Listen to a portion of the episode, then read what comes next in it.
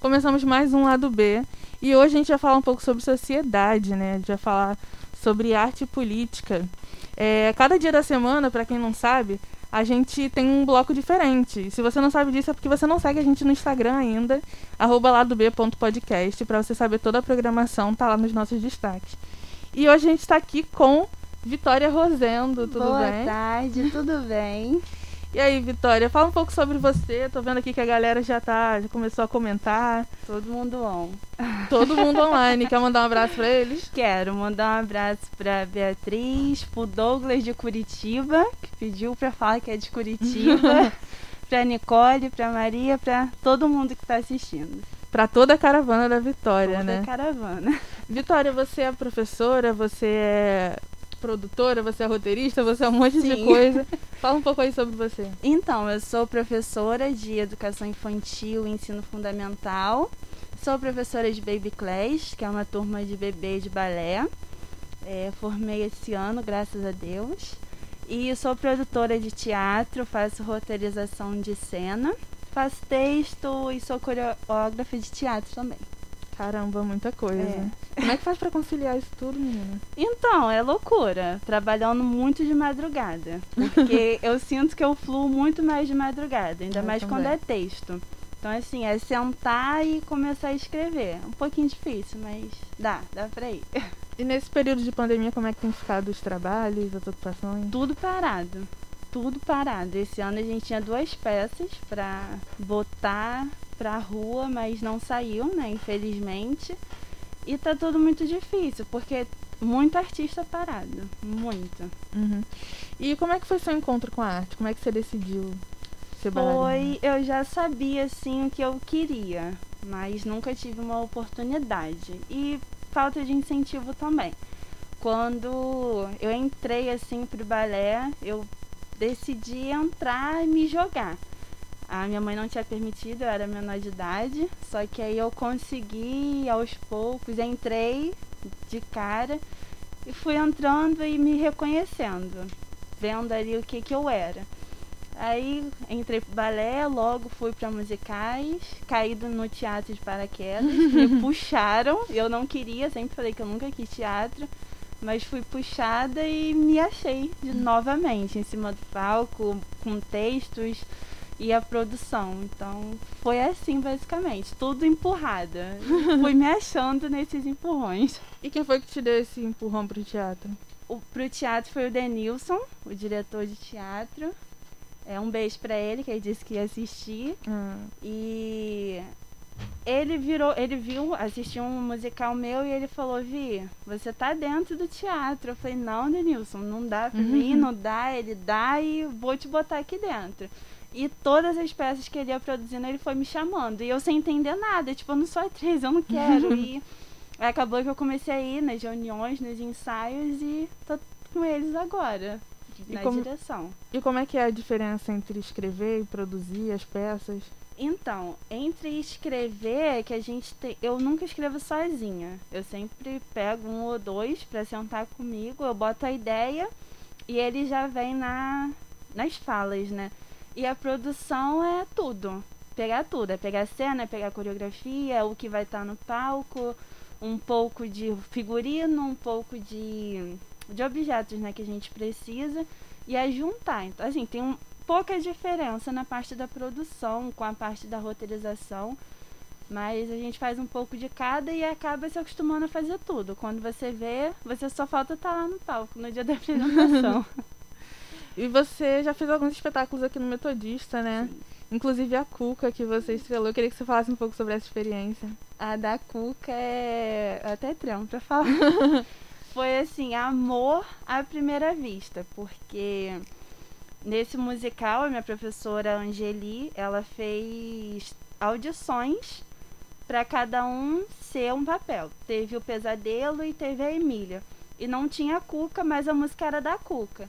E no primeiro ensaio eu brincando imitei a Cuca do nada e a professora olhou para mim e falou: "Você vai ser a Cuca" sem audição, sem nada. E eu falei, como assim? Ela, não, você tem que ser a Cuca, eu quero você pra Cuca. E desde pequena eu sempre falei pra minha mãe que eu era a Cuca. Eu tive a festa da Emília, mas eu falava que eu queria ser a Cuca.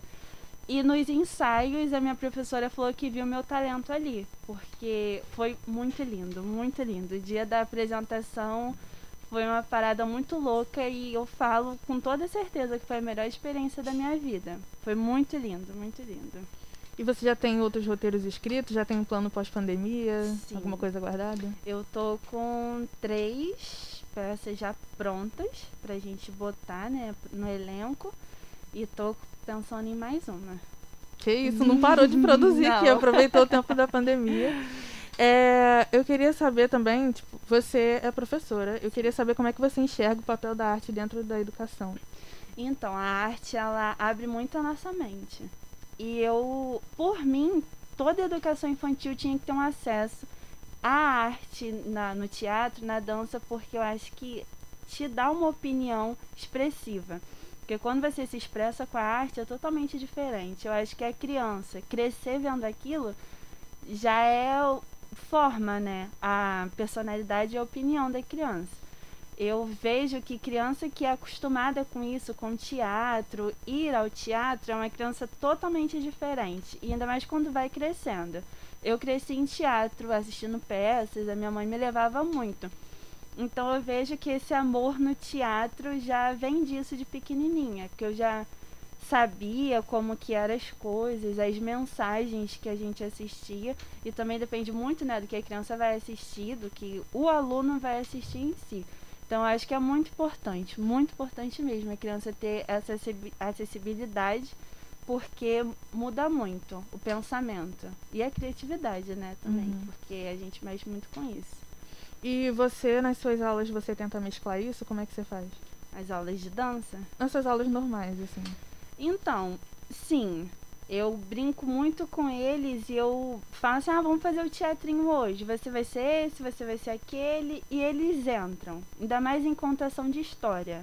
Toda, toda, assim, toda semana eu procuro colocar um dia de contação de história, mas eu quero que eles interpretam.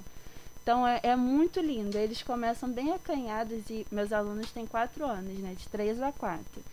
Aí eu começo puxando aos poucos e aos poucos eles vão indo. E eu sempre incentivo, incentivo aos pais também. Bota na dança, procura um teatro infantil, porque é muito bom, muito bom. Eu tô sempre com eles puxando isso. Não falo, porque eu não posso influenciar, né?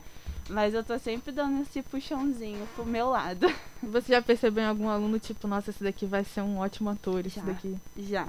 Eu já vi aluno que vai ser bom ator, aluno que vai ser capoeirista. Eu vi a criança fazendo movimento, eu falei, ele é bom, e pode entrar pra capoeira que vai se dar bem. E eu tenho uma aluna assim, que eu olho pra ela, eu vejo uma estrela, assim, em cima do palco. Eu torço muito pra que eles vão nesse caminho também. Que legal. A gente teve com a Laudiceia aqui um tempo uhum. atrás. E aí a gente falou muito sobre como a criatividade, né? A importância da criatividade na formação da criança. E eu queria saber se no seu ensino fundamental, assim, no seu, na sua educação infantil, uhum. se você teve esse estímulo da parte do, do corpo docente, dos professores da escola. Tive. Eu comecei a dançar na escola porque onde eu estudava tinha festival de dança todo ano, três vezes no ano. Então, assim, eu vivia dançando ali. E eles sempre incentivavam muito, muito, a, mais a dança, né? O teatro nem tanto. Mas a dança, assim. Então, eu comecei a dançar com três anos na escola. E eu sempre via minha família ali. A minha mãe fazia e a família inteira para me ver. E tinha muito essa, esse incentivo da escola, chamando os responsáveis, chamando os pais, chamando os amigos. E era uma coisa muito boa, assim, quando o aluno não podia ir, não podia comprar a roupa que costumava ser cara, a escola dava. Então, assim, é muito importante. Todas as escolas que eu estudei, graças a Deus, a gente teve muito incentivo. E tem uma galera também que estudou comigo que tá na mesma área que eu da arte. Todo mundo, assim, um pouquinho de teatro, um pouquinho de dança, um pouquinho de esporte também. E tudo vindo da escola. Uhum.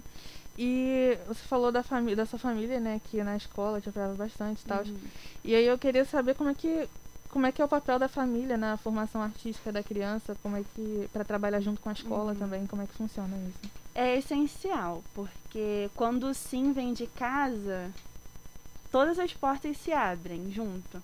Então, assim, o apoio dos pais, junto com o apoio dos professores, é essencial para a criança, porque a criança vê que tem pessoas ali acreditando nela, tem pessoas confiando nela.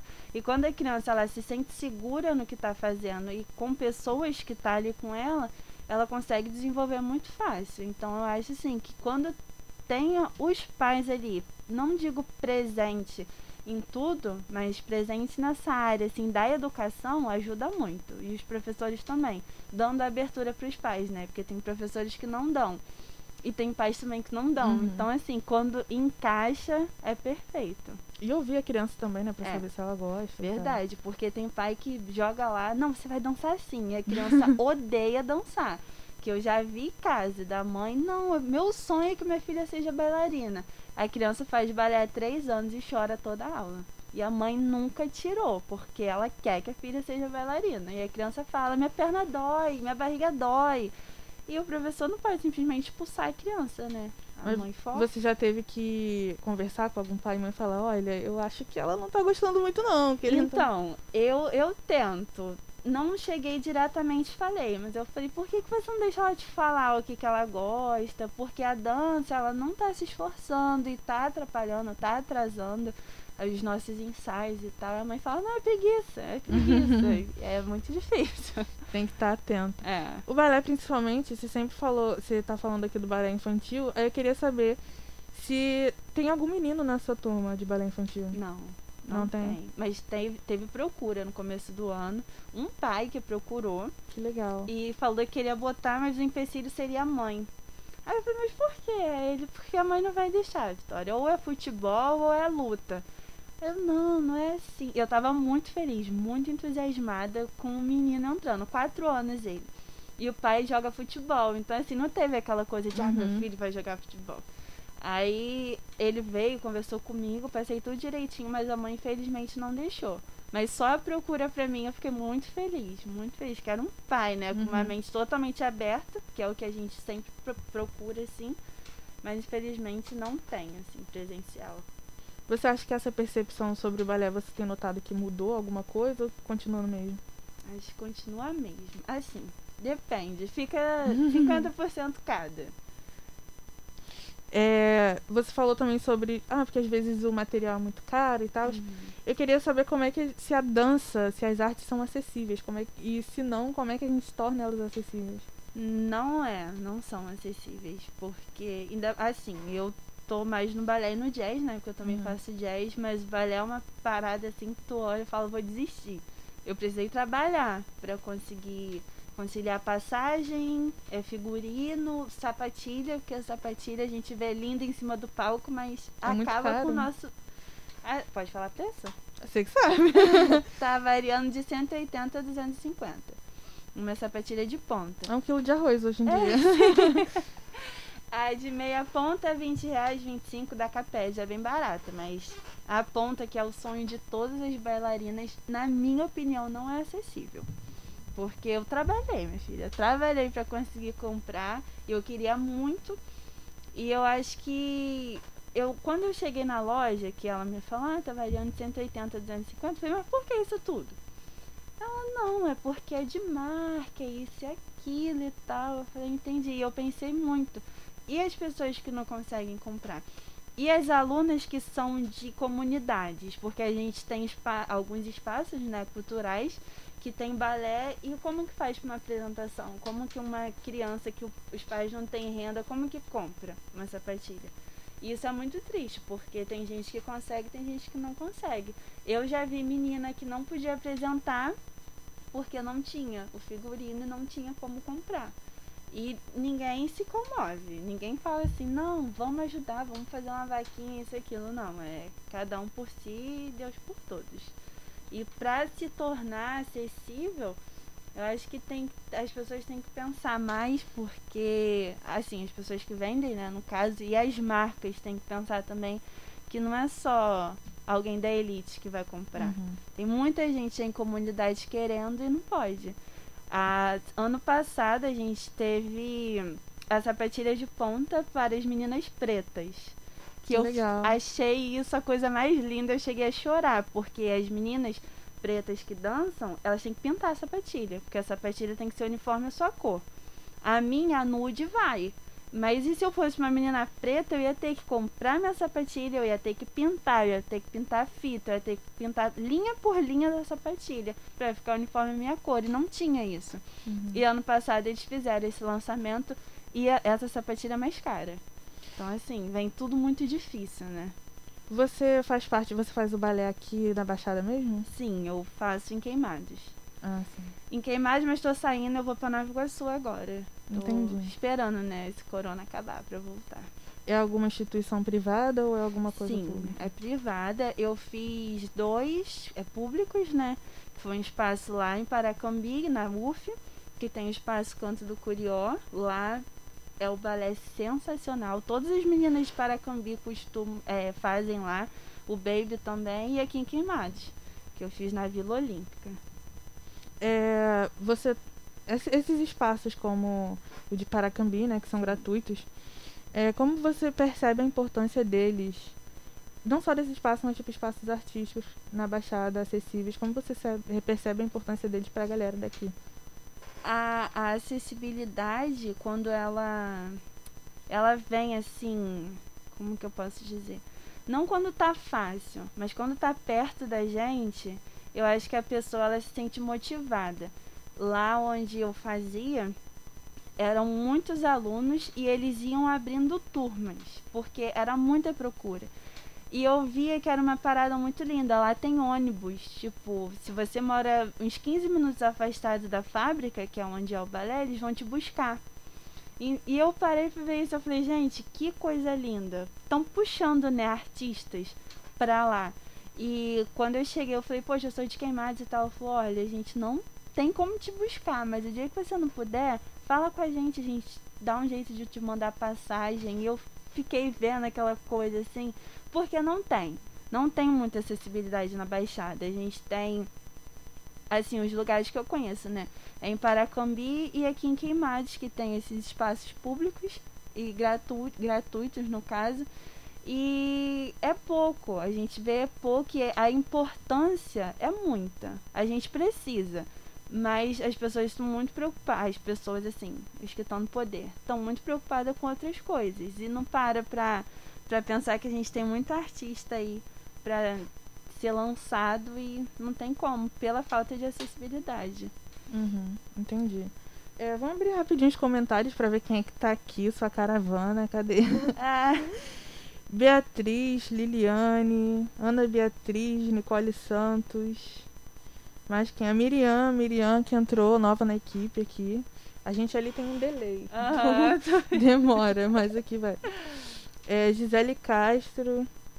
Oi, Gisele, queremos você aqui novamente no programa, qualquer dia.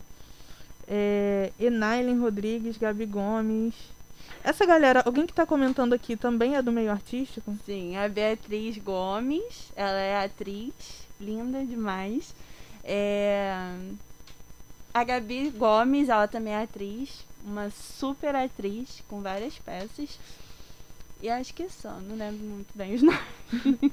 Bia eu conheço. Bia, toda vez que eu vejo ela, eu falo que eu peguei você no colo. É. Eu virei essa tia. Só basta aceitar Tiazona. agora, eu virei essa tia.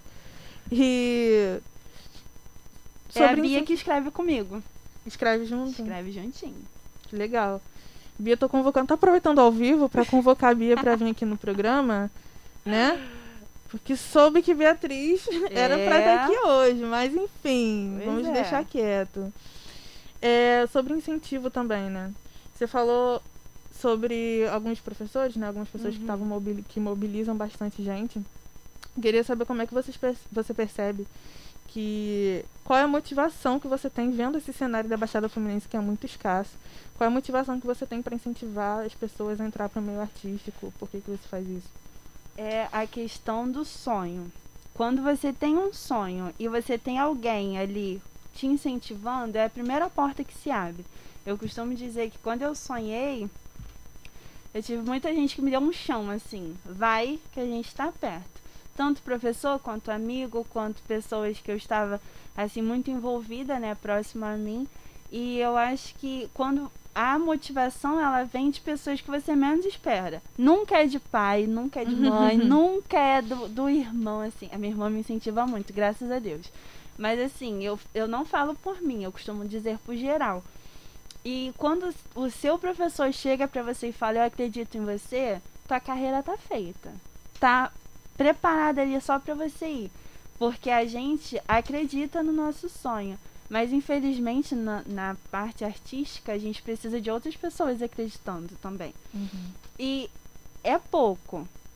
A sociedade ela não está voltada para a arte, mas a gente precisa fazer com que a arte seja vista. Então, desde o momento que a gente acredita e a gente tem um ou dois do nosso lado, a gente tem que se agarrar nesses dois ir, porque não adianta esperar alguém grande uhum. olhar pra gente, porque vai ser difícil. Mas um dia, quem sabe, a gente consegue. é, quando a galera do Cine Queimados veio aqui, a gente tava falando muito sobre.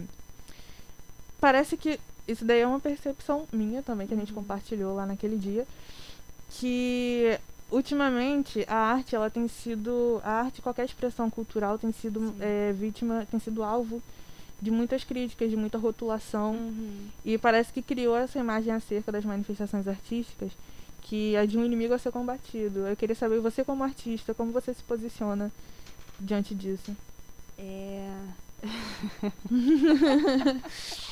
então, eu, eu vejo. Eu tiro de dentro da minha casa, assim. Quando tem alguma manifestação artística, eu vejo que é uma. Sempre é uma opinião negativa que as pessoas têm sempre é. De 10 pessoas, 8 são opiniões negativas. 8. Pra que isso? Pra que essa manifestação? Não vai adiantar de nada. E adianta. Só que as pessoas não param pra ver isso, né? E eu, a gente fez ano passado, a gente, quando eu falo, é o teatro.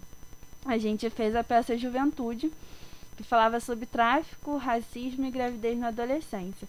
Mas teve um, um posicionamento político muito grande e foram jovens que estavam ali na plateia. E quando a gente ouviu opiniões de adultos, assim, uma, uma galera antiga, né? Teve uma, uma uns comentários assim de mas para quê? Mas por que, que vocês vão falar sobre tráfico? Você não precisa falar, porque essa peça falava como que você entra com facilidade. Mas para que falar isso? Não precisa. As pessoas que estão lá, deixa estar. E não é assim, não é deixar estar. A gente tem que falar. A gente precisa falar, porque quando a gente se expressa artisticamente, é completamente diferente. Você consegue voltar a atenção das pessoas para você de alguma maneira, seja ela positiva ou não. Mas você consegue. Então, assim, tem uma parada muito grande, assim, uma força muito grande contra isso e é muito triste, porque a gente trabalha muito para mostrar o dia a dia, né? as coisas que estão acontecendo, mas as pessoas não querem ouvir. Elas preferem ver a maldade sempre do que uma opinião falando que não. Uhum. É, nessa peça aí você falou sobre os temas, né? Tráfico, falou. Mas assim, é, eu queria saber por que a importância de falar sobre esses temas, principalmente aqui na Baixada. Porque é muito fácil você entrar para uma vida igual na peça. A gente tinha um jovem, era um grupo da elite brancos com o filho da empregada preto. E eles eram todos traficantes, uma galera assim de 18 a 20 anos, e o único menino que era preto não era. Mas quando a polícia entrou, quando a sociedade viu aquele jovem, quem foi? Foi o preto, quem rodou foi ele. Então a gente quis botar isso para mostrar que nunca é assim, depende da pessoa, mas o branco é muito mais fácil entrar lá e ter aquela acessibilidade de comprar droga, de estar tá ali na boca e ninguém sabe, porque tem um carro importado, porque tem um carro muito bonito, porque tá bem vestido. E a gente quis botar isso descaradamente para as pessoas verem e saberem como é fácil entrar. E você vai entrar por quê? Se tá ali, a gente tá falando, a gente mostra muita coisa, aquela peça tá incrível. A gente mostra a facilidade que tem um jovem que pode fazer uma dívida muito fácil na boca, tipo, entrar e comprar mil reais de droga, ficar devendo. O que que acontece depois? E quando eles te procuram? Uhum. O que que vai acontecer? Aí fica aquela dívida ali. Aí um menino lindo, que é traficante, é branco, tem assim uma vida maravilhosa a menina se apaixona por ele e engravida. Aí depois descobre que ele é bandido. Aí ela entra também nessa de guardar droga para ele, de fazer aquela dívida com ele e quando vai ver já tá ali dentro. Então acho que é importante a gente mostrar, é importante a gente mostrar como que é fácil entrar, mas que não entre. Porque a vida ela é muito difícil, mas você ir por esse caminho, pela facilidade, e como que você vai sair? Porque é muito difícil. E nessa, nessa peça a gente mostra que esses jovens têm saída. Mas e os que não têm? Porque a, a, numa peça é fácil, né? A pessoa sair dessa vida. Mas na vida mesmo é muito difícil. Então a gente precisa mostrar isso para os jovens, para os adolescentes que estão montando agora uma opinião, um pensamento e o que, que vai fazer lá na frente. A gente tem que mostrar assim, eu acho que é um assunto que tem que ser abordado sempre, para mostrar a facilidade e também a dificuldade, porque a dificuldade está aí. E é encarar ela. Uhum. A gente tem até essa novela que está passando agora, que tem a Bibi Perigosa. Sim. E eu vi depois que anunciaram que essa novela ia voltar, que as pessoas, tipo, principalmente eu vi muitas meninas romantizando muito a situação da Bibi, tipo assim, Sim. assim, e se chamando de Bibi. Uhum. Sendo que, na verdade, ela vai ser uma história muito pesada, é. né? E, tipo, é uma parada que realmente acontece. Eu queria saber se alguém do seu ciclo já foi por esse caminho. Muitos, muitos mesmo. Tipo, eu tava conversando sobre isso ontem. Uma menina que eu conheço, ela virou pra mim e falou, Vitória, eu não tive oportunidade na vida. Eu não consegui um emprego na minha área. Eu não quero fazer outra coisa e eu resolvi entrar para essa vida porque é tudo fácil, nessas palavras. E foi quando eu comecei a, a, pensar, realmente é muito fácil. Foi quando eu vi que era fácil. Então eu, eu vi assim, eu, eu tive amigos já que faleceram por ter uma vida muito fácil, sempre levaram sim, quando levaram não pela primeira vez, se revoltaram. E entrou assim, é a primeira porta que abre. Eu, eu tenho certeza que a porta que está sempre porta. aberta para quem é, é da periferia. Né? Pois é, é uma porta. É só você entrar que já vão te agarrar. Vai ser tudo muito fácil, tudo muito legal no começo, né? Porque é muito dinheiro. Eu não tenho uma experiência lá dentro, mas eu tenho um, assim, eu tenho uns conhecidos que não façam amizade assim, né? É uhum. É bom falar. mas eu vejo que eu tenho uns conhecidos que falam, Vi, é uma parada que tu entra, você não quer sair. Porque você vai trabalhar, vai acordar às 6 horas da manhã para você ir trabalhar. Você tem uma vida que você nunca teve, né? Pois é. É um dinheiro que vem muito fácil e sai muito fácil também. E quando ele sai, ele volta em mais quantidade. Então, assim, eu, quando eu vejo, eu fico muito horrorizada. E eu não conheço um que saiu bem. Os meus amigos, eu falo, eu sinto muita falta, que infelizmente entraram para uma vida muito fácil e morreram muito rápido também não completaram 25 anos. Então, assim, é fácil, mas só tem um caminho, né? E quando uhum. não tem esse caminho, é muito difícil você conseguir sair com uma ficha limpa. Então é complicado. A sua amiga disse que ela entrou porque não tinha oportunidade. Eu queria saber por que, que você acha que as pessoas entram nesse caminho e como a arte pode interferir, como a arte interfere nessas escolhas. É. É, que pergunta linda. é, a, a parte, né, da, que ela não teve uma oportunidade foi perante a sociedade. Porque você entrega currículo, você faz isso, faz aquilo e você não consegue. E a porta que está sempre aberta, como você disse, é uma porta completamente errada. Mas eu acho que a arte, quando você tem um, um espaço perto de você que te incentiva a estar tá num palco, nem que você vai ganhar pouco ali, já é um, um, uma vida completamente diferente, porque suponhamos que num, num, numa peça, eu queria entrar, um, suponhamos, eu queria entrar para uma vida errada, mas eu consegui pegar uma peça que vai me dar 50 reais, eu acho que já é uma coisa a se pensar. Vou para esse caminho que eu não vou conseguir sair ou eu extraio uma peça de 50 reais. Eu acho que quando você pode escolher, é muito mais fácil. E a, a arte é isso. A gente sabe, a gente faz peças assim, tem que lança, a gente sabe que é difícil um cachê vir. A gente trabalha muito de graça para conseguir uhum. o primeiro cachê. Mas quando ele vem, já é uma oportunidade para você pensar, já é uma coisa assim, falar assim, não, vale a pena continuar aqui. Mas a gente precisa de um espaço perto de todo mundo. Não adianta ter um espaço lá na entrada de queimadas e como que o, o pessoal da porteira vai fazer? Como que lá em Nova Iguaçu tem no centro, mas o pessoal de Miguel Couto, como que vai fazer pra, pra ir, sabe? Então, eu acho que a arte ela precisa se tornar muito mais acessível, porque ela não é. E quando ela se tornar, eu acho que as pessoas vão ter essa opção, assim, de se encontrar e ter o que escolher. Porque quando você tem que escolher, é muito mais fácil, assim. Uhum.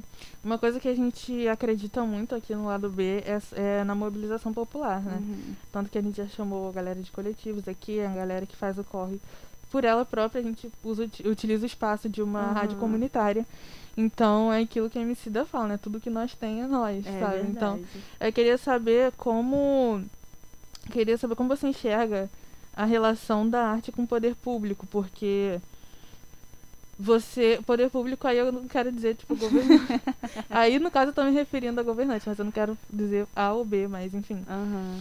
Queria saber como você enxerga isso, porque, como você disse, precisa de incentivo, precisa de espaço. E por mais que a gente tenha essa mobilização popular, a gente também precisa de um investimento, né? Sim. E aí eu queria saber como, se você acha que a arte é independente, como é que se relaciona? Zero independente. Porque eu senti isso na pele quando a gente foi lançar o musical das princesas, que é tudo muito caro. Ficou tudo muito caro. A gente fez um orçamento de dois mil para tentar pelo menos fazer metade da peça e dois mil foi só os panos da, do figurino, assim. E, eu, e o meu diretor conversou comigo, ele falou, Vitória, é isso. A gente não tem tanto, tantos recursos para fazer. E tudo é dinheiro e tudo é oportunidade. E eu vejo que a gente não tem, a gente não tem essa abertura para chegar e falar, poxa, eu posso para alguém grande, né? Vamos dizer assim.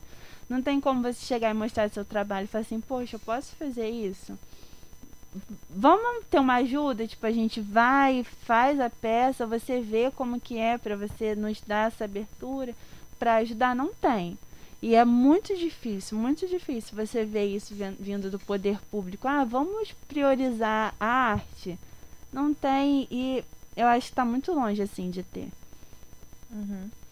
É, eu queria saber, ainda voltando ao assunto, você falou sobre tráfico, né, sobre envolvimento da juventude.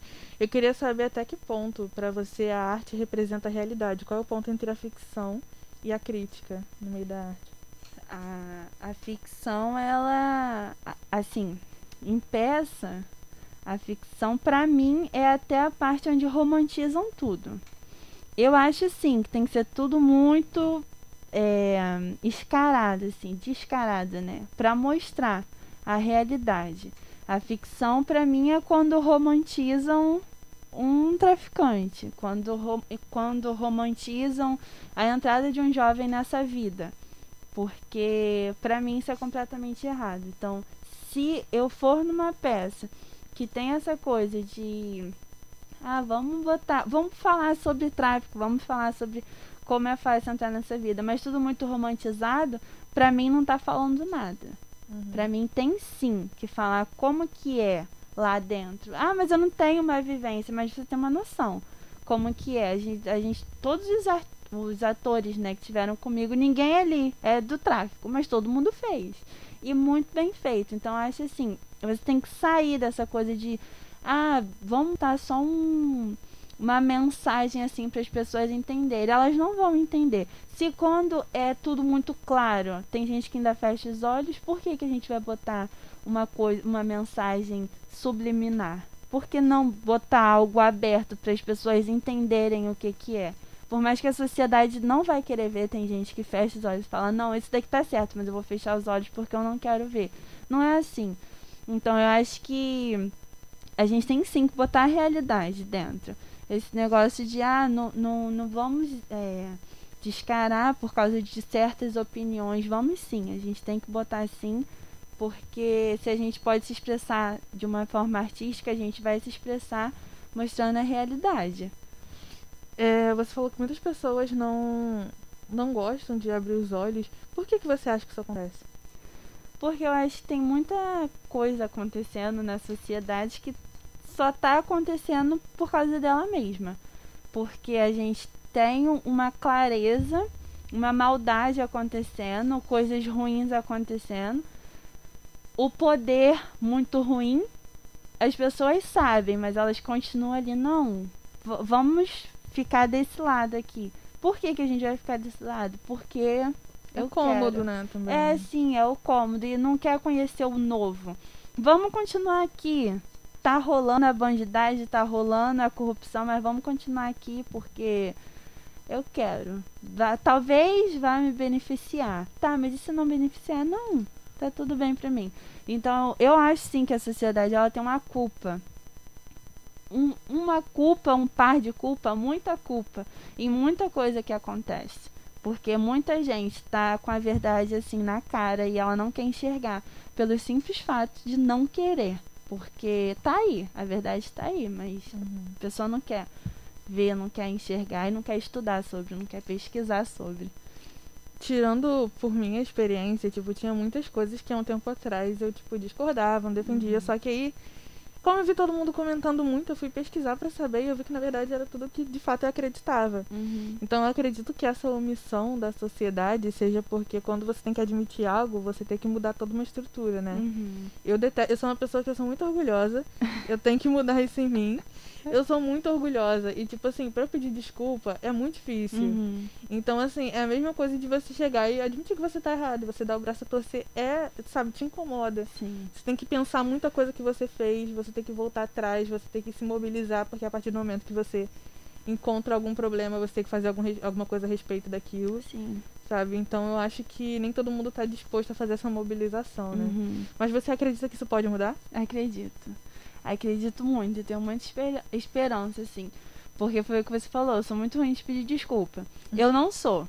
Eu sou o tipo de pessoa que se eu errar com você hoje, eu vou, vou te pedir desculpa hoje mesmo, vou sentar com você, eu falar, olha, Fernando, pensei que fosse isso, isso não é, então te peço desculpa. E eu acho que se as pessoas fossem assim, tudo seria muito mais fácil. Muito mais fácil. E eu tenho uma esperança, assim, das pessoas pensarem como eu, como eu sei que tem muita, muitas pessoas que pensam assim, então acho que quando começar a ser assim, não tô falando que você tá errada, mas quando Mas começar... eu tô errada, eu sei que eu tô. Admitiu, Eu já sei que eu tá tô errada. passo. Eu acho que quando as pessoas começarem a ter esse pensamento, as coisas vão mudar e vão fluir. Porque às vezes um pedido de desculpa não vai te arrancar um pedaço. E eu acho que quando a pessoa começa a pensar nisso, poxa, realmente, era só pedir desculpa. Porque às vezes um pedido de desculpa, ele te tira uma pessoa. Uhum, Ele te sim. tira uma oportunidade. Então, tem muita oportunidade aí fechada porque as pessoas não conseguem dar um braço a torcer. Então, eu acredito muito que isso vai mudar e que as pessoas vão começar a pensar dessa forma. Eu sou a Ariana, aquela que coloca a culpa no signo, no João Bidu. Ah, Eu sou a Ariana, sabe? Isso é do meu signo. E realmente, gente. Qual é é do signo? Aquário, com Aquário? Ares em Ares. Caramba! Pois é. Eu tenho coisas de aquário no meu mapa também, mas meu mapa é muito ruim pra me expor aqui. É muito ruim, porque eu tenho ascendente em leão também. Ai. tipo, e lua em gêmeos. Vou embora, Acho que eu me galera. expus demais, galera. Expus um pouco do tema. Vamos abrir um pouco dos comentários aqui pra ver quem é que tá falando. Cadê? Enailen Rodrigues. Amo essa bailarina. Está motivando a prima Eloá a ser bailarina como ela. Sim. Fala um pouco da Eloá, porque eu sei que você vai chorar Só agora. não posso chorar, né? É, a, a Eloá, ela é minha priminha, né, de dois anos, que ama dançar. E agora ela tá descobrindo que ela canta também. Hum. Depois que ela ganhou o microfone, a gente descobriu uma cantora na família. E eu sempre quis que ela dançasse, mas eu sempre, assim, eu levo comigo que ela vai ser o que ela quer. Claro que com a permissão do, dos pais Uhum. dela, né? E no musical da Cuca, ela lá foi. Pra mim poderia ter faltado todo mundo. Ela lá foi essencial. Quando ela viu o palco, o olho ela tava com um ano na época. O olho da criança brilhou de uma forma que meu olho encheu d'água.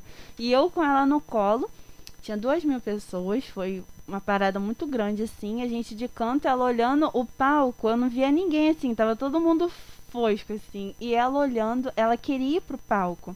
E eu falei, filha, você não pode ir porque tem gente apresentando. E assim que uma turma terminou de apresentar, ela olhou pra mim e falou, vamos, vamos, eu quero ir. e aquilo foi muito lindo, que eu olhei e falei assim, tem futuro ali. E se ela quiser, ela vai ter todo o meu apoio, independente do que ela seguir, ela vai ter todo o meu apoio.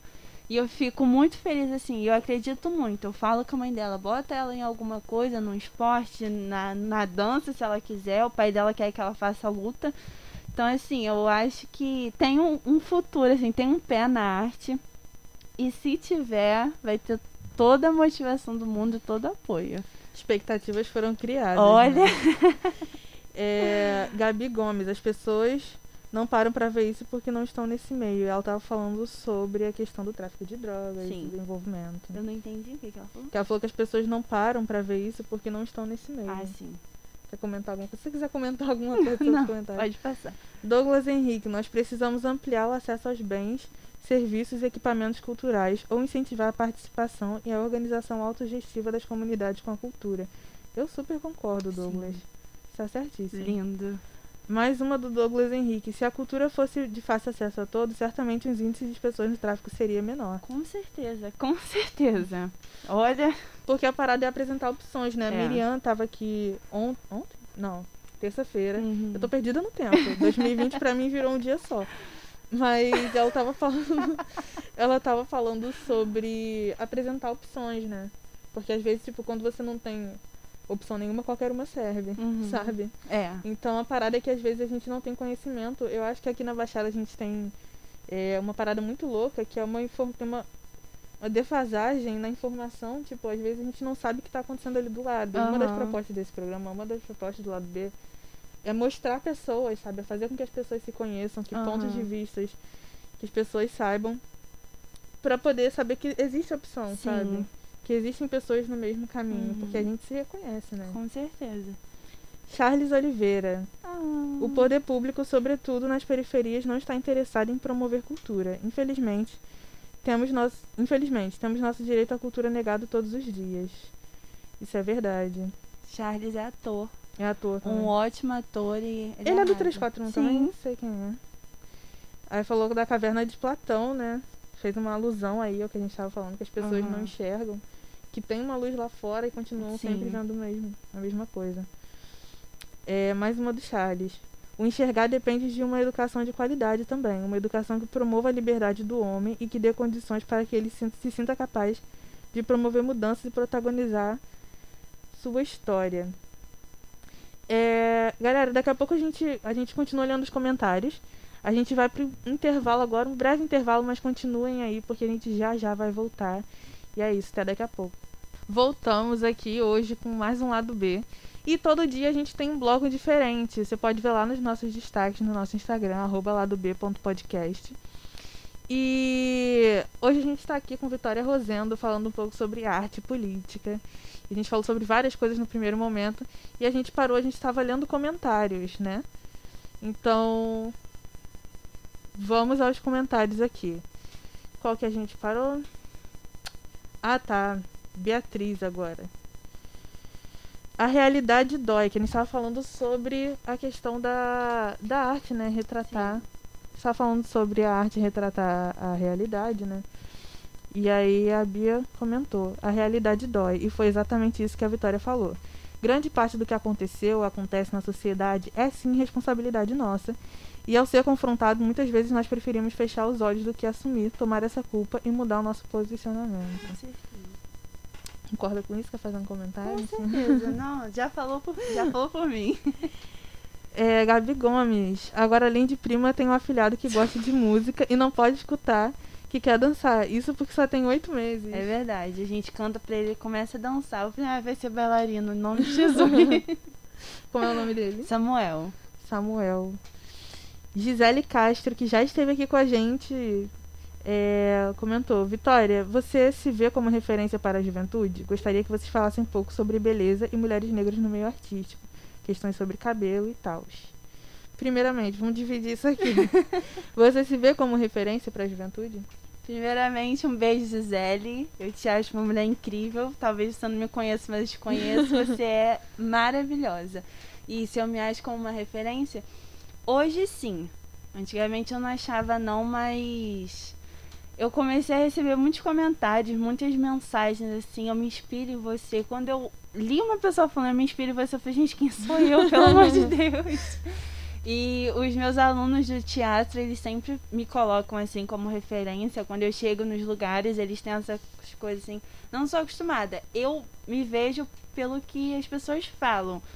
E eu sei que assim, a, na parte artística eu tenho muita coisa, assim, uma bagagem muito bonita que serve de inspiração, sim. Então, hoje eu vejo, mas eu precisei ver muita coisa, assim, das pessoas me mostrando, me botando assim, Vi, você realmente é.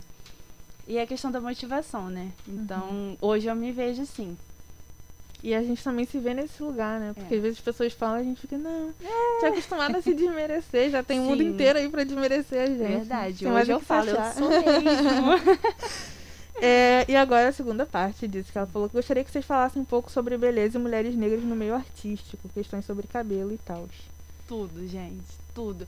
É, a gente vê que é um destaque muito grande, assim, quando tem uma atriz de trança. Tipo a sua trança verde, uhum. que chega assim, é, eu olho muito quem tá na plateia. Quando eu vejo, assim, uma atriz entrando com uma trança lá embaixo, bem colorida, as pessoas ficam super admiradas, assim, caramba! E no balé, teve uma vez que. A questão do coque, né? Hum. Que. Como que faz o coque da bailarina? E tinha uma menina com uma trança gigantesca. Eu falei, gente, como é que. Eu não tinha botado trança ainda. Eu falei, gente, como é que ela vai fazer um coque pra apresentação? Quando ela chegou na apresentação com um coque desse tamanho de trança, eu falei, gente, que coisa linda. Então, assim, tem um destaque muito lindo, muito lindo mesmo. E eu fico boba, né? Hum. Besta demais. Então, já nesse, nesse assunto, acho que eu vou entrar numa coisa muito pessoal. Você fez transição capilar. Sim. Esse cabelo tá lindo, maravilhoso. Eu falei quando você chegou aqui. e eu queria saber como é que foi essa, essa transição para você. Foi uma experiência, assim, de vida bem louca, porque desde os quatro anos eu me amalizo meu cabelo. Ela nunca aceitou meu cabelo cacheado. E eu lembro que com quatro anos eu já usava Enê foi louco, assim, quando eu comecei a contar para as pessoas, a minha mãe conta isso normalmente, como se uma criança anos. de 4 anos pudesse usar Enê. E quando eu decidi entrar na, na transição, eu simplesmente ignorei o comentário das pessoas e falei, eu vou entrar. Até minha raiz começar a crescer, ficar nas duas textualizações, né? E eu ouvi muitos comentários de, ah, mas você de cabelo liso é muito mais bonita, seu cabelo era enorme, era lindo, e que isso e aquilo. E pra mim não doía tanto porque eu fiquei só um mês na transição capilar. Meu cabelo cresceu dois dedos e eu cortei. Eu entrei no dia 29 de novembro, dia 5 assim, de... Assim, dia 5 de janeiro eu cortei. Quando me viram com o cabelo curto, eu mexendo maravilhosa, teve muita coisa negativa. Eu sofri racismo, eu sofri homofobia, eu sofri muitos preconceitos, porque foi uma parada assim que eu não esperava. Eu fui muito apunhalada, assim, porque eu ouvi muita coisa negativa. Que meu cabelo era de preto, que eu não tinha que deixar meu cabelo ser de preto, que eu tinha acessibilidade, que eu podia ir num salão e alisar o meu cabelo, mas isso nunca me fez desistir da minha transição. E quando eu coloquei trança, eu também sofri um pouco assim de pra que isso? E uhum. pra ficar linda e pra é, alimentar a minha autoestima. E quando eu tirei, que eu vi meu cabelo super enrolado, meu cabelo grande, ele tá encolhido, mas ele tá muito maior do que isso, muito cacheado. Quando eu vi, eu falei, sou eu. E eu precisei dessa coisa assim, pra me identificar, né? Pra me ver no espelho. E como é que é no balé? Que você falou que tem a questão do coque e tal, e Todo mundo pergunta isso. E, e o coque? Como que vai fazer? Meu cabelo dá pra fazer coque já. Antes não dava. Aí eu ficava louca, né? Eu falei, gente, o que, que eu vou fazer? Aí foi quando eu entrei em contato com o balé que eu vou entrar no ano que vem, né? Que é em foco lá na Iguaçu. Eu falei, olha, meu cabelo só tem dois dedos. Não tem como fazer coque. O que, que a gente faz? Aí a diretora falou, não, Vi, sem problema algum. O problema é o cabelo bater na testa. Desde o momento que você coloca alguma coisa assim, pronto. Já tá pra Por trás. Por que tem essa questão do coque no balé? é disciplina. Muito. É uma disciplina. Você não deixar o cabelo encostar no seu rosto. Porque o cabelo bate no olho, automaticamente você vai tirar. Uhum. Tem um cabelo te atrapalhando no rosto, você vai estar tá com a mão. Uhum. Que você pode estar tá fazendo uma sequência importante e você tá lá, mexendo no cabelo. Então, tem que estar Uhum. preso, você não pode ter outro foco, você não pode sair do que você está fazendo. Então, é, Entendi. é disciplina. É, vou comentar um pouco sobre isso que a Gisele falou, sobre a questão do cabelo. Porque a primeira vez que eu vi o meu cabelo natural, como é que ele é, foi ano passado. Tipo, Ah, no começo do ano passado, porque eu fiquei em transição aham. bastante tempo. E, tipo assim, eu comecei a transição, acho que por último lá em casa. Primeiro foi minha irmã, e eu, tipo, Aham. observando ela. E depois foi minha mãe. E aí eu fui, tomei coragem, tipo, só que eu não cortei logo de cara, igual você Uhum. fez, a minha irmã também fez. E eu fiquei usando trança. E hoje as pessoas acham que trança, pra mim, é tipo um escape pra eu não mostrar o meu cabelo, sendo que Sim. hoje eu ando com os dois normalmente. Sim. Só que o meu histórico com trança, eu já usei trança, tipo, sei lá, em 2009, 2010. Uhum. Eu sofri muito bullying e racismo. Porque as pessoas não, não usavam muito, Aham. tipo, antigamente. E aí, é, pra eu estar usando trança hoje também é uma forma de aceitação, sabe? Uhum. Eu acho muito importante a questão dos símbolos Sim. pra gente, sabe? Tipo, pra quem é preto, pra, pra quem vive mais, para quem vive marginalizado, pra galera da periferia que tá Sim. resgatando também uma identidade visual. Quando o Vini esteve aqui, inclusive, a gente tava falando sobre a importância dos símbolos. Aham. Que ele lançou um cli- uma música e daí no clipe aparece Supervi, é na Supervia, aqui na passarela. E a gente se reconhece através dos símbolos, sabe? Uhum. A gente se identifica. E, tipo assim, o, o cabelo, é, o jeito que você se veste, ele diz muito sobre você. Ele é quem você é. Sim. Então, assim, não sei como é no meio artístico porque eu não sou artista. porque eu não sou artista. Só que em qualquer lugar, em qualquer ambiente, é, esse tipo de, de coisa, tipo uma trança verde ou uma coisa, pode causar um certo impacto. Mas de qualquer modo, eu acho que se retirar não é a atitude correta daquele Uhum. espaço, sabe? Eu acho que tudo que é novo causa um certo impacto. Com certeza. Quando as mulheres começaram a usar calça, causou impacto. Aham. E agora todo mundo usa calça, Sim. entendeu? Então acho que pra ter mudança tem que ter impacto primeiro. Não existe, não existe mudança com silêncio, enfim. Uhum. E aí é muito importante. Hoje eu amo meu cabelo e eu me identifico assim. E é Uhum. isso aí. E você, você acha que não só no balé, mas tipo em outros meios artísticos existe uma formalidade talvez desnecessária? Com certeza. Quando eu, eu trabalho em escola, né? Quando eu coloquei a trança, aí a minha trança era pra ser um pouquinho acima da bunda, né? Quando eu fui ver, tava abaixo. Eu falei, gente, já tá muito grande. Como que os pais dos meus alunos vão ver isso? O que, que eles vão pensar? Eu fiquei nessa preocupação muito grande. Quando eu cheguei na escola, as crianças, elas morreram de medo de mim. Não sei porquê. Mas correram, um aluno não quis falar comigo. E eu fiquei meio assim, né? Mas entendo porque é criança. Mas eu tinha essa coisa de não vou botar trança colorida porque é o meu trabalho. Eu não posso chegar com uma trança colorida assim. E eu botei trança loura, né? Quando eu, eu já achava que os pais iam ficar me olhando de rabo de olho. Só que quando eu pensei em botar um marsala, falei, não vou botar, porque eu sou professora. Eu trabalho numa escola, tipo, a minha diretora ela é muito tranquila, mas eu pensei muito disso, não, é o meu trabalho, não, não vai cair bem, porque, pô, vou estar num rolê de short, um cabelo na sala, a pessoa vai chegar, você é professora? Eu pensava muito nisso, e hoje, se eu colocar, eu vou falar, eu sou professora, eu acho que tem que tirar essa coisa, assim, de uma professora é calça jeans, blusa social o cabelo esticado, né, porque a Uhum. gente associa uma professora Uhum. assim. Então eu acho que isso existe muito, mas tem que acabar. Porque eu sou uma bailarina com cabelo pra cima, eu sou uma bailarina com cabelo de trança e eu sou a bailarina do jeito que eu quiser. Eu acho que as pessoas têm que começar a ver isso, que a pessoa, ela, independente do que ela seja, ela vai estar com o cabelo azul, ela tá se sentindo bem, então tá tudo bem. Acho que tem que ser assim. Porque acho que as pessoas atrelam muito isso, né? Tipo, da sua Sim. competência a símbolos que você tá usando, né? Sim. E eu também, também já aconteceu isso muito comigo. Eu gosto, sou uma pessoa que eu gosto muito de piercing. Aham. Ah, jura, Fernanda? É. Nossa. Conta. Sem conta. Eu sou uma pessoa que gosta muito de piercing, só que, tipo assim, quando eu ia em alguns espaços, tipo, que eu era convidada pra participar de alguma coisa, eu escondia o piercing, tipo, do Uhum. septo, que eu tenho piercing no nariz, eu escondia. E aí, porque eu achava que, sei lá, de alguma forma as pessoas iam achar que eu tava muito informal, e tipo, "Quem é essa Sim. garota aí? cheia de-" É. Entendeu? Aí eu falei, cara, Eu, já, eu usava trança só a trança preta. Uhum. Não usava trança colorida. Ora, É. ora, olha como estamos, com a trança toda verde. Mudou, amor? Olha como estamos. Aí eu pensei, cara, eu já sou uma pessoa preta, entendeu? Eu já tenho cabelo crespo, já sou da Baixada, as pessoas vão falar o que quiser. Então, Isso tipo, não, não vai ser um negocinho que vai mudar.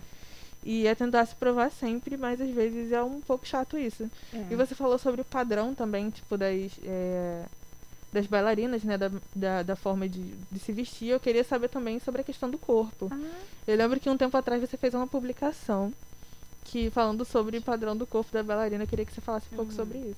eu ia pedir pra entrar nesse assunto. É... é um assunto que eu me vejo muito como referência, agora falando de referência, porque quando eu comecei a levar o balé a sério, eu ouvi muito. Mas você é gorda pra ser bailarina. Pelo amor de Deus. Já, eu Como? ouço até hoje, sempre, que eu sou gorda, que eu não tenho um corpo, eu não tenho uma postura perfeita, minha perna é grossa, não vai fazer um espacate perfeito. E ouvi muito isso. Mas quando eu entrei assim pro balé, eu tive uma- um apoio muito grande da minha professora. Quando a primeira vez que eu entrei nesse assunto com ela, eu falei: Mas você acha que eu tô bem de corpo?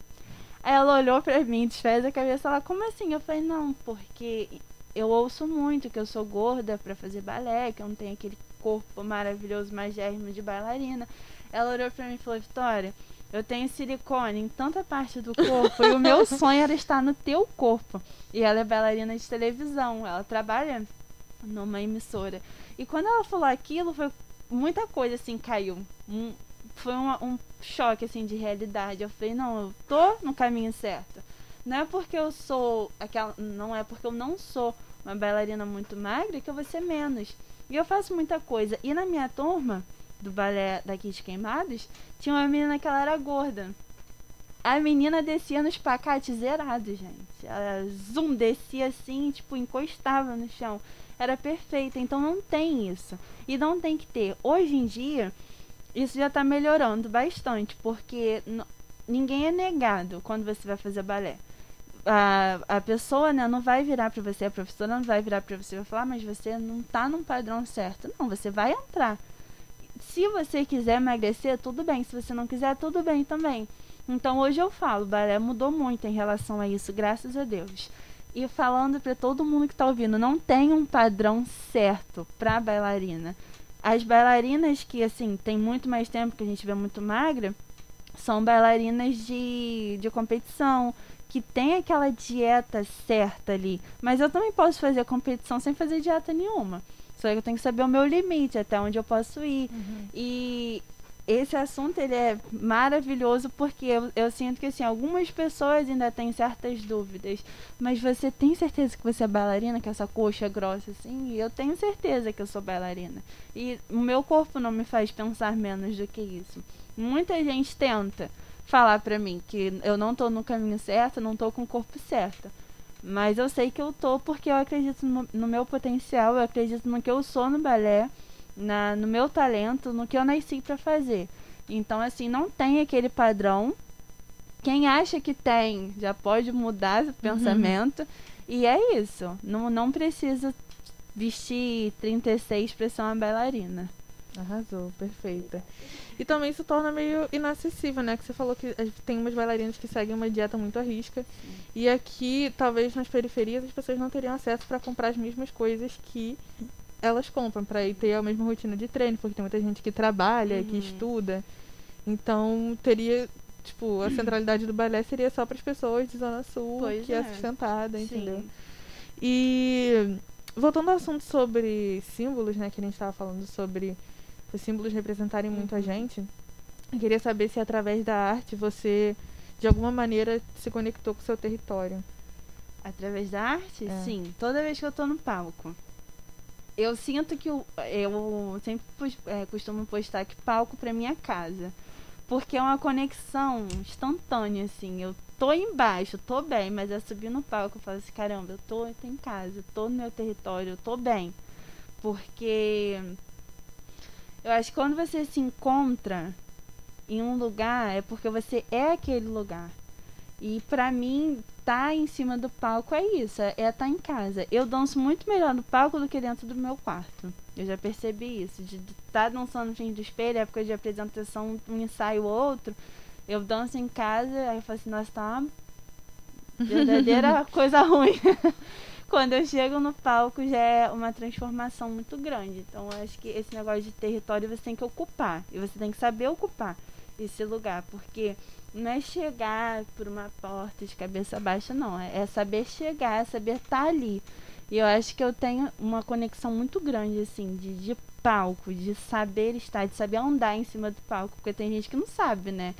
Passa no palco, assim, morrendo de medo, mas não. Você tem que saber pisar.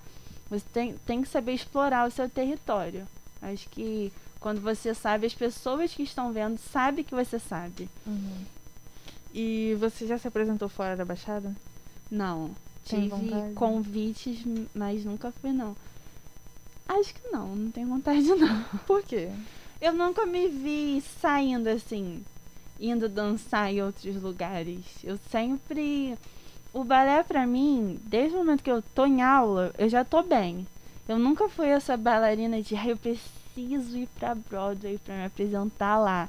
Eu preciso estar tá em Nova York numa competição com alguém. Eu nunca tive essa coisa não. Para mim tá bom onde eu tô. E eu eu apresento muito em queimados. Para mim tá bom. Mas assim, se lá na frente eu tiver uma oportunidade, me der vontade de ir, eu, eu vou sim.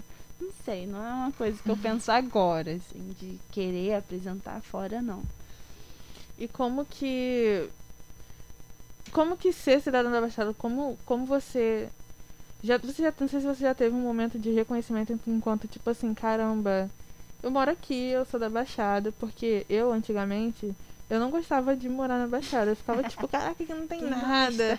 Que não sei o que lá. Eu falava um monte de coisa. Só que eu conheci, comecei a conhecer um monte de gente, principalmente do meio artístico, Sim. que me fez se apaixonar. Eu sou apaixonada pela Baixada, gente. Uhum. E as uhum. pessoas acham isso inconcebível porque é a Baixada, mas uhum. eu sou apaixonada pela Baixada. E a arte, ela me fez muito enxergar o quanto, quanto de coisa boa acontece aqui, uhum. sabe? E me deu vontade de produzir para a Baixada, inclusive esse podcast, né? Sim.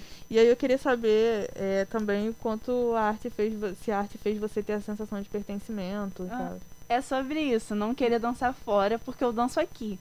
E assim, eu ve, eu tenho uma coisa com muito forte na baixada de se eu consigo, eu posso levantar muitas meninas para fazer também. E eu acho que desde o momento que eu tô aqui, eu tô representando queimados, uhum. eu posso representar muitas outras meninas. Eu conheço muitas bailarinas daqui que dançam aqui, que dançam fora. Mas eu acho que é, é ser queimadense raiz, né? Ser da, ba da baixada e ser raiz. Porque quando você tá num lugar e você mostra que esse lugar tem uma capacidade, tem artista, você está fazendo certo. Igual o Vini. Ele é muito bom. Uhum. E ele representa queimados. Eu acho que ele representa uhum. queimados. E eu, da dança, eu também quero ser isso aqui. Aqui na Baixada. E eu sei que eu não preciso sair daqui e abandonar, sabe? Eu posso ir e voltar, mas saber que eu comecei aqui e querer continuar aqui, trabalhar aqui. Eu penso muito num queimado com, em queimados com vários espaços culturais assim, e que eu possa estar nesses lugares para mostrar para as meninas que não é porque fulana tá dançando em São Paulo que é melhor do que a gente que uhum. dança aqui, sabe? Queimados pode crescer. A Baixada pode crescer, pode sim ter vários artistas muito bons que, bons que não precisam sair do Brasil, não precisa sair do Rio para isso, para mostrar a capacidade e o talento.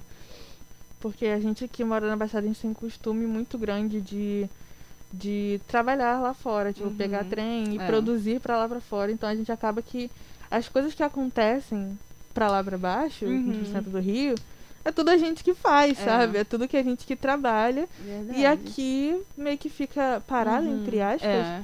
Fica parado entre aspas porque a gente tá produzindo pra galera de fora, não tá produzindo pra galera uhum. daqui. Então se talvez a gente. Porque às vezes a gente faz um evento aqui em Queimados. A gente nunca fiz um evento aqui em Queimados. a gente quem, Fernanda? Acho porque às vezes a galera faz um evento aqui em Queimados e o povo prefere ir para um lá no centro do Rio Sim. do que vir prestigiar a galera daqui. Uhum. Você sente que isso acontece? Que se as pessoas fizessem. O que, que você faz para poder tentar reverter essa narrativa? É por isso que não cresce. Porque é muito fácil eu virar para você e falar assim: ah, a gente vai fazer um, uma peça lá no Rio e eu descer com 50 cabeças. Vão todo mundo lá pro Teatro Municipal porque eu vou estrear lá. E quando eu tenho uma aqui no Metodista, eu chamar uma ou duas. É isso, é isso. As pessoas elas não param para pensar que aqui a gente é muito mais carente que o pessoal lá do Rio. Então você encheu teatro, um teatro lá embaixo, para eles não é nada. E você encheu um, um teatro, um espaço cultural daqui da Baixada é completamente diferente. Então eu sempre penso assim, vamos fazer uma peça. O meu diretor tem uma coisa com Nova Iguaçu. Tudo para ele é Nova Iguaçu. É a zona sul da Baixada é. agora. Não, porque a gente vai apresentar lá no site, a gente vai apresentar isso em Nova Iguaçu e isso e aquilo. Tá, mas vamos apresentar em Queimados primeiro? Vamos jogar uhum. uma peça ali na Praça do Eucalipto. Porque a gente precisa. E a, a, voltando ao assunto da Cuca, a minha professora mora lá no Rio. Ela queria fazer um flash mob aqui em Queimados. Ela falou, uhum. precisa, a gente pode fazer nas ruas de Queimados, a gente começa no centro, depois a gente vai lá pra porteira, vamos andar aqui em Queimados. Então eu achei isso muito legal dela. Tipo, ela mora lá embaixo, a gente poderia fazer lá no Rio, mas ela queria fazer aqui para mostrar para novos talentos que estão escondidos que a gente pode, a gente tem que ter um espaço. Então, quando a gente mostra para isso, vamos honrar aqui a Baixada, vamos mostrar que a gente pode, as pessoas ela começam a valorizar também que a gente pode crescer aqui dentro. A gente não, não vai ser um grande ator só por estar apresentando em outro lugar. A gente apresenta aqui, a gente vai crescer aqui e a gente vai honrar da onde uhum. a gente veio. É, até porque para falar mal da gente já tem muita gente, pois né? É. Então vamos, vamos fazer isso. as coisas acontecerem aqui. Você falou sobre Praça dos Eucaliptos. É, sempre tá acontecendo uns eventos aqui, tipo Batidas e Rimas, Sim. aquele rockzinho lá na praça. Uhum. E aí eu queria saber como você percebe a importância de expressão, de movimentos artísticos ocupando as ruas é, chama muita atenção. A, eu não sabia que a batida de rimas era ali na praça. Aí uma vez eu passei, eu vi uma galera, assim, todo mundo gente. junto. Aí vai eu, né, ver o que que é. gente, o que que é isso? Aí eu ouvi um menino é, fazendo uma rima, aí minha amiga desceu e falou, Via, batidas de rimas, você não conhece? Eu falei, não, conheci, eu conheço, mas eu não sabia que era aqui. E é uma, era uma coisa tão acessível para mim por morar perto. E muita gente que passava via, oh, o que, que é aquilo ali? Eu acho que é isso, é, é saber chamar atenção de alguma forma. Porque se tiver só 10 pessoas num círculo, a pessoa que está passando lá do outro lado vai querer saber o que, que é aquilo. Então, é, é ter essa estratégia de botar ali, não, vamos fazer alguma coisa aqui hoje, vamos vamos começar a dançar do nada. Uhum. As pessoas vão ver. Então, acho que é, é isso, é, é saber chamar atenção pro bem é saber chamar atenção para a arte. E as pessoas, quando elas começam a fazer isso, faz com que a outra valorize. Porque você começar a dançar no meio da rua não é fácil. Não é uhum. qualquer bailarina que vai sair com essa sapatilha maravilhosa pro meio da rua dançar, sabe? Eu acho que a primeira coisa que eu visse uma bailarina na rua dançando, a primeira coisa que eu ia falar, olha a sapatilha dela no asfalto, sabe? Uhum. Isso chamaria minha atenção. Então acho que chamaria a atenção de uma outra pessoa também. Eu acho que é isso. É, é começar a ocupar os lugares. Aqui em Queimados, vamos ocupar a praça, vamos ocupar a Praça da Nossa Senhora. Vamos ocupar, porque é isso, é, é saber estar no lugar e é saber representá-lo, né? Uhum. É, eu queria saber como você acha que a galera, tipo, a sociedade recebe essas manifestações artísticas, tipo, é, nas ruas, sabe? Tipo, se você vê se tem uma diferença da galera nova de agora para uma da galera da geração passada, talvez. Então, é, eu acho que a galera de, de antigamente acha que é uma uma bobeira, né? Ah, sai da minha frente, quero passar com o meu carro. É, coisa em, em, sinal também. Tem muita gente que fica desesperada querendo passar lá com o carro e talvez passe até em cima da pessoa. Tem essa parada. E eu acho que pra gente que tá vindo agora essa revolução artística, eu acho que a, a gente está vendo e está começando a, a querer estar tá dentro, assim, pelo menos eu, né? Eu vejo essas coisas, eu quero estar tá ali. Eu falo, caramba, por que, que eu não conhecia eles antes? Eu poderia estar tá ali uhum. também, sabe? E eu acho que vai chamando a atenção dessa forma, de incentivar. Porque é isso, eu quero muito que as pessoas olhem para mim e falem, eu também quero dançar, ela pode dançar. Então é sobre isso. E a gente tem que trabalhar isso na galera antiga, né? para mostrar que a arte ela tem que estar tá na rua sim, de uma forma muito acessível e de uma forma muito protestante. Manifestantes, porque é isso que a gente precisa. Vamos falar de arte, vamos se manifestar, vamos protestar dessa forma artística. E falando de manifestação, a arte era uma, uma parada que ela nasceu política, né? A arte, ela não serve apenas de entretenimento, né? Eu tô vendo aí que você tá escrito com essa blusa escrito Lute como uma garota. E aí eu queria entrar numa pergunta polêmica que eu fiz ontem pra Miriam. Queria saber se você simpatiza com algum movimento. Não quero saber seu posicionamento político, Sim. porque eu acho que aí já é saber demais. Mas aí eu queria saber se você estende alguma bandeira, de algum movimento, de. enfim. Gente, eu vim com a blusa propositalmente, tá? Por favor, Quer causar, né? E sim, eu tenho uma, várias bandeiras assim comigo que do feminismo, óbvio, nada, não falo extremista, mas que as pessoas entendam o que é feminista. Não vou explicar. Vocês vão Google. pesquisar, por favor. Vão querer estudar, porque eu estudei, Google. então todo mundo vai estudar. É, levanto a bandeira sim, LGBT. Levanto qualquer tipo de bandeira que tenha mulher, que empodere a mulher. A bandeira contra a violência contra a mulher também. Levanto. E assim, eu acho que desde o momento que você tá levantando bandeira, você tá manifest se manifestando, se posicionando, já é um avanço.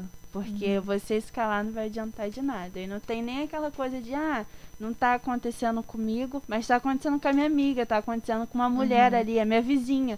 Então vamos falar sim, não é porque não acontece com você que não vai acontecer com alguém próximo. Vai acontecer sim. Então vamos levantar as bandeiras, por favor. E aí eu queria saber se isso de alguma forma interfere na sua na questão artística, tipo quando você está criando algo, se você se você entrelaça esses dois caminhos, né? Tipo, o seu posicionamento político, porque isso é um posicionamento Sim. político, com a arte.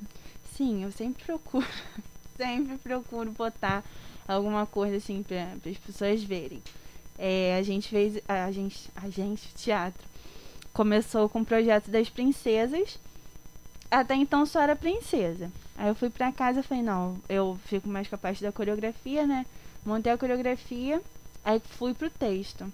Falei, por que não princesas feministas? Por que não princesas sem príncipes? Por que não as princesas não possam trabalhar para crescer? Então eu fui botando isso, eu fui botando empoderamento feminino, eu fui colocando que a mulher não precisa do homem para crescer, eu fui colocando feministas, porque é uma peça infantil, mas também é uma peça para jovens, então assim, para uma criança ver, ela vai estar aprendendo. E um jovem vendo, os que já sabem, eles vão se vão se identificar, né? Então eu sempre boto assim essa coisa de problemas. A gente. Ai, eu vou dar um spoiler. A gente tá Hum. criando Eduardo e Mônica Ah, que legal. a reconciliação. Então, a gente botou o- os problemas que os jovens estão passando, ansiedade, problemas existenciais. A gente coloca isso porque, assim, se eu não conseguir falar pra minha mãe, eu vou falar em cima do palco. Vou falar pra ela, eu estou com ansiedade. Olha ali meu personagem, o que, que ele tá falando, sabe? Então, eu, eu sempre coloco assim pra. Porque se um ator não consegue falar, ou alguém que tá na plateia não consegue falar, a gente pode representar ele de alguma forma. Eu acho isso muito importante. E às vezes a pessoa nem sabe o que que tem, né? O que que É é, e aí se identifica com alguma Sim. coisa no palco, né? Cara, e tipo, no palco ou com filmes ou alguma coisa do tipo. É, gente, a gente já tá chegando ao fim. Ah, Já vai se despedindo da Vitória. E foi muito bom. Muito obrigada Ai, por ter aceitado o convite. Muito obrigada por estar aqui hoje. E galera, daqui a pouco esse episódio. Daqui a pouco, não sei quando, mas segue a gente no Instagram, ladob.podcast.